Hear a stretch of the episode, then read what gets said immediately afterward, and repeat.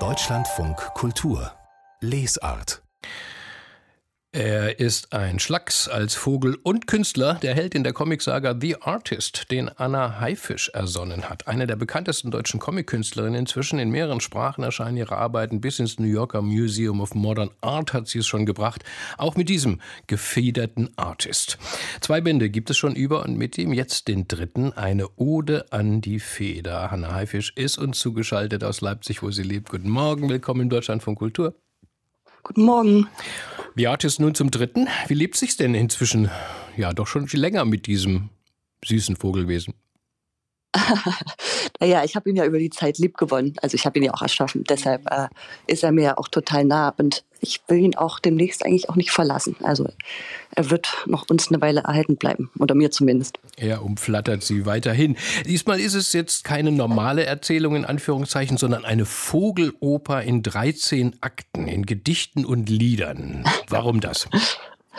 Ja, mir hat die Idee irgendwie so gut gefallen, ähm, den Aufstieg und Fall eines Künstlers zu erzählen und das so in der Form von einer großen dramatischen Oper, so mit dem mit der Übertreibung und vielleicht auch manchmal auch dem Kitsch. Und das fand ich auch gar nicht so entfernt vom Comic eigentlich, weil ich da was sehr ähnliches mache. Ich habe Personal, eine Bühne, zeichne die Bühnenbilder und habe eine Erzählung und lasse das dann zwischen zwei Buchdeckeln passieren.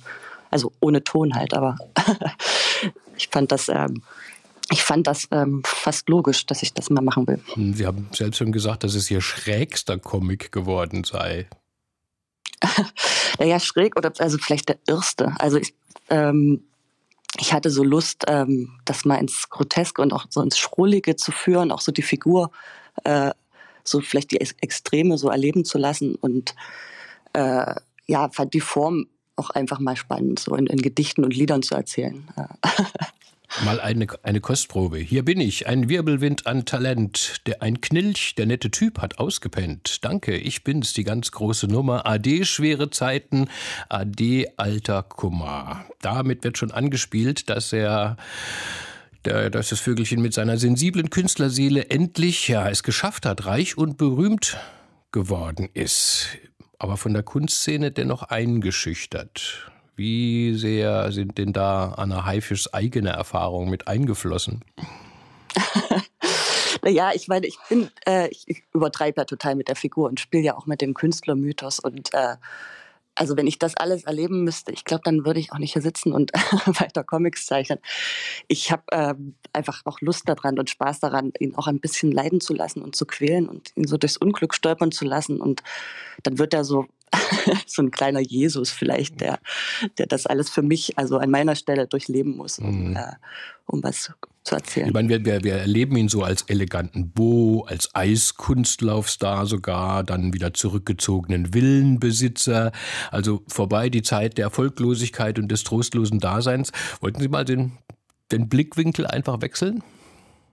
Ja, das hat mir, also die, die Erzählung, so, der, die ich in den Bänden davor gemacht habe, also so, wo er wirklich in totaler Armut und Erfolglosigkeit sich durch, den, durch die Kunstwelt äh, quält, dachte ich, das muss ich mal unterbrechen, weil das ähm, sich vielleicht auch ein bisschen erschöpft hat. Und mir hat das gut gefallen, dass er natürlich immer noch derselbe Typ ist, also so ein sensibler Vogel und das ganz schwer aushält, auch so den eigenen Reichtum und sich dann manchmal auch vor sich selber ekelt, aber dann auch im totalen Größenwahn natürlich äh, hm. sich badet.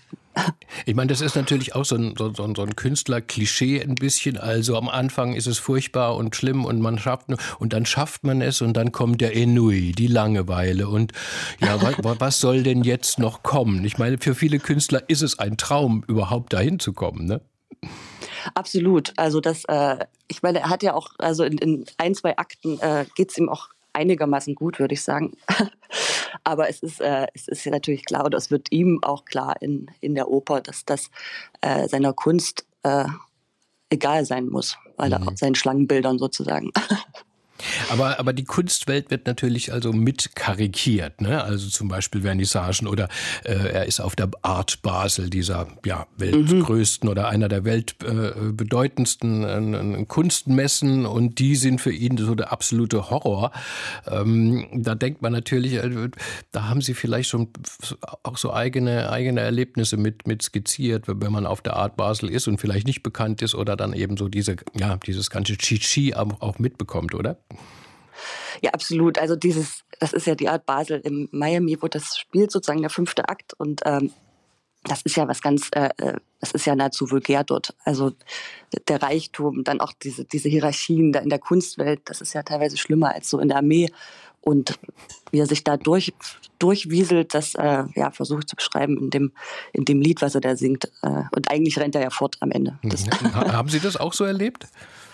Also ich war selber äh, nicht auf der Art Basel in Miami. Ich kenne das von Erzählungen und war einmal da, als, äh, als die Art Basel nicht war. Und äh, also ich fand das, das irgendwie ist eine seltsame Zusammenkunft da unter Palmen in, in diesem äh, vulgären Reichtum, wo die Kreuzfahrtschiffe anlegen und dann zeigt man dort die hohe Kunst. Das äh, irgendwie gefällt mir das gut und ich würde auch gerne mal hin, wenn das irgendwie möglich ist. Äh, dann gehe ich hin und schaue mir das an.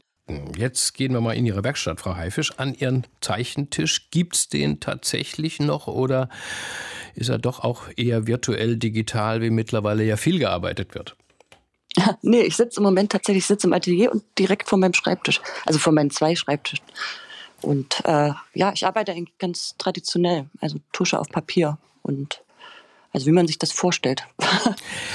beim Comic jetzt auch wieder beim, beim, beim Artist fällt wieder auch so die, ihre, ihre besondere Farbgebung. Ne? Gelb-Orange, das sind so ihre Farben ne? und möglichst ja, grell.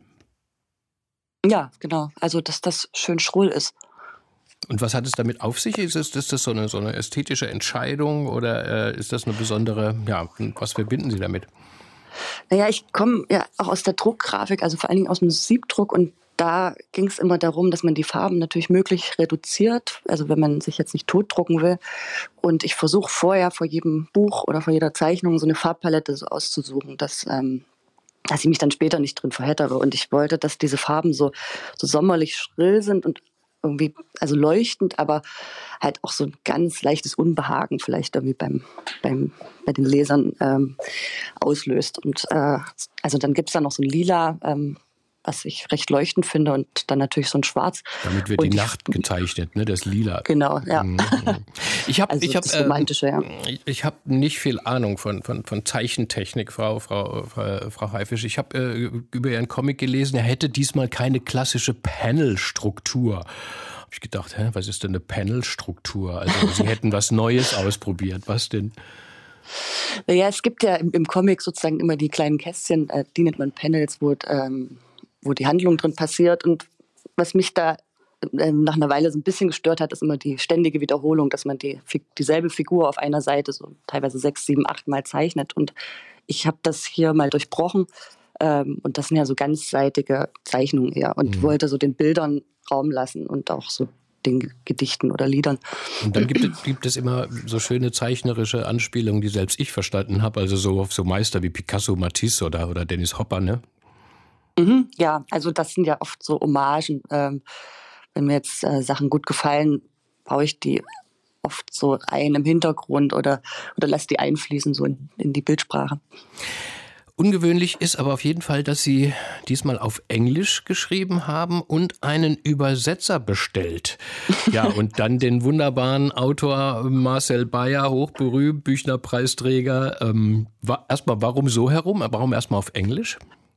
Ja, also das, das hat mich auch ganz schön ins Unglück gestürzt. Also zuerst habe ich den Artist, der ist immer zuerst äh, in Amerika erschienen. Also die ersten beiden Bände, die Geschichten davon waren immer zuerst auf Englisch draus und dann hatte ich ihn auch oft auf Englisch geschrieben und habe das dann so beibehalten. Und dann mochte ich das gerne, so Lieder und Gedichte auf Englisch zu schreiben, so weil eine Sprache, die nicht meine eigene ist, die, da fällt es einem ja manchmal leichter, ähm, die so ein bisschen zu zermatschen. Und äh, da ringt man dann um Worte, die aus so einem begrenzten Wortschatz kommen. Und ich, ich, also ich mochte das total, das so rum zu machen. Also es hat mir unglaublich Spaß gemacht. Und dann saß ich aber vor dem, vor dem Scheiterhaufen und habe das dann selber gar nicht zurückübersetzt bekommen. Ach so. Ja. Das heißt, Sie haben es erst mal selbst versucht. Wie sind Sie dann an Marcel Bayer gekommen? Kennen Sie sich? Ja, ja.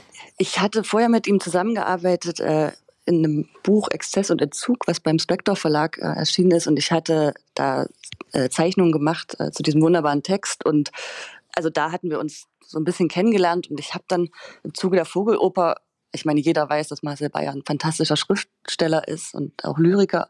Und ich habe dann ein bisschen durch Zufall selber gesehen, dass er äh, Yates übersetzt hat, also mit übersetzt hat, so die große Gesamtausgabe. Und da dachte ich, das wäre ja unglaublich toll, wenn er sich auf diese Vogeloper einlassen mhm. würde, womit ich erstmal nicht gerechnet habe. Und dann hat er aber, glaube ich, Spaß dran. Ich meine, er ist auch, äh, er ist ein wirklich äh, großartiger äh, Autor, und er, aber er ist auch so witzig, ne?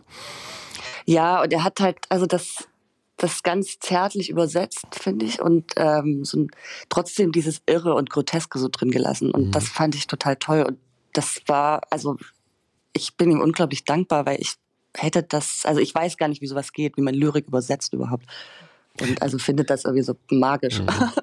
Ja, vor allem auch dann mit der Reimstruktur. Ne? Das, also das, das hat er äh, toll hinbekommen. Ich, ich würde mich äh, interessieren, das englische Original mal anzuschauen. Wir haben natürlich versucht, Marcel Bayer auch dazu zu äh, holen äh, mit Ihnen, äh, Frau Haifisch, aber er ist gerade in New York und das wäre jetzt mit der Zeitverschiebung ein bisschen schlecht gewesen. Bei denen ist jetzt es halb fünf, das wollten wir ihm dann doch nicht zumuten.